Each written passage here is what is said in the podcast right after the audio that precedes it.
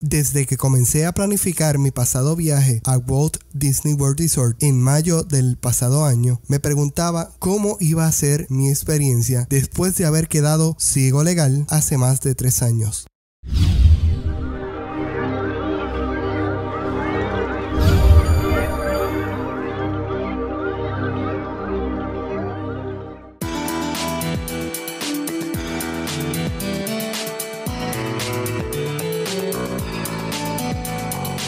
Hola a todos los Disney maníacos, mi nombre es Milton Raúl y hoy les traeré algunos consejos de cómo viajar con ciegos o ciegos legales al Walt Disney World Resort. Desde el principio la experiencia de planificar las vacaciones perfectas es placentera. Utilizar su plataforma en línea es una muy buena opción para aquellos que nos gusta estar siempre dentro de la magia y no queremos preocuparnos por maletas, transporte, comidas y cómo encontrar el hotel o los parques. La página de internet parquesdisney.com es de uso sencillo para cualquier persona que sepa lo básico de navegar en el internet. Cuando ya tengas decidido qué tipo de paquete y experiencia quieras disfrutar con tu familia, asegúrate que en el área de transportación por tierra escoger la opción que viajas con una persona no vidente. Esto le informa a los que trabajan tu reservación que deben tener consideraciones especiales como acomodo más cerca del lobby o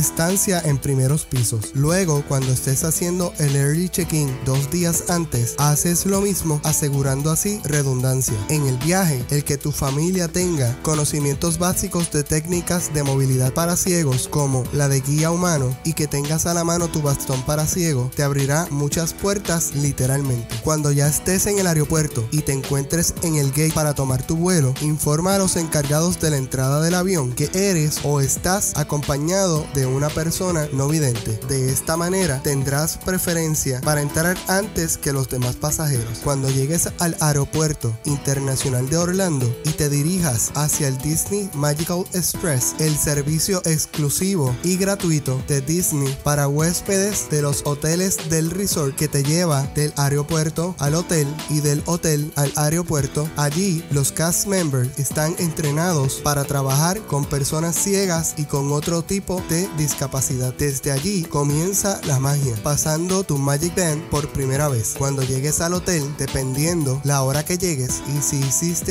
el early check-in, tendrás disponible tu habitación. De no ser así, alrededor de la 1 a 3 pm te llegará un correo electrónico con tu número de habitación y el área donde está ubicada en tu hotel. Te darás cuenta que el caminar por los parques y los hoteles es muy sencillo, además de que las personas en general están alertas y abren paso a las personas que tienen bastón de ciego. Cuando vayas a la primera parada de autobús para algún parque o área de compras, podrás acceder por la fila especial de personas con discapacidad, así evitando la fila de espera para acceder al autobús. Incluso los choferes siempre están atentos si hay alguna persona en esta fila especial y detienen a los demás para que tú puedas entrar primero y con calma. Cuando llegues al primer parque temático, aquí viene lo importante. Asegúrate de pasar por Guest Services e identificarte como no vidente. De esta manera, allí ellos linkearán o amarrarán un DAS a tus boletos de acceso al parque y a tus Magic Bands. Pero Milton Raúl, que es un DAS? Eso es un Disability Access Service. Trabaja de la siguiente manera. Vas a tu atracción seleccionada, digamos Expedition Everest en Animal Kingdom. Te diriges a la fila del Fast Pass Plus y le indicas a la persona que se encuentra allí que tienes un DAS. Esta persona escaneará tu bandita y te dará una hora para entrar a la atracción por la fila de FastPass Plus con poca o ninguna espera. Este servicio solo se puede utilizar uno a la vez y luego que te montes en la atracción puedes sacar uno nuevo. Además, este servicio lo puede disfrutar toda tu familia, pero no lo pueden utilizar si tú no vas a la atracción. Siempre que se vaya a utilizar un DAS, el primer Magic Band en escanear debe ser el de la persona con la discapacidad o no ganarán el acceso. Ahora, el truco está aquí. 60 días antes de tu llegada a Disney World tienes la oportunidad de hacer tus reservaciones de Fast Pass Plus. Entonces, vamos a suponer que vamos a Animal Kingdom y ya tenemos un Fast Pass para Avatar Flight of the Passage a las 9 y 45 am. Antes de entrar a la atracción, como Navi River Journey está cerca, paso por allí, saco mi DAS y la persona me dirá que vuelva en cierto tiempo. Ahora aprovechamos nuestro Fast Pass Plus de Flight of the Passage y cuando salgamos vamos a la atracción que tiene el DAS, o sea, el Navi River Journey. Si ya es hora o se te pasó por algún tiempo de la hora que te dieron para entrada, no te preocupes porque tienes hasta una hora para entrar después de la hora asignada. Así puedes hacer con cada atracción que quieras. Sacas tu DAS y vas al Fast Pass Plus. Cuando terminen los Fast Pass asignados diarios,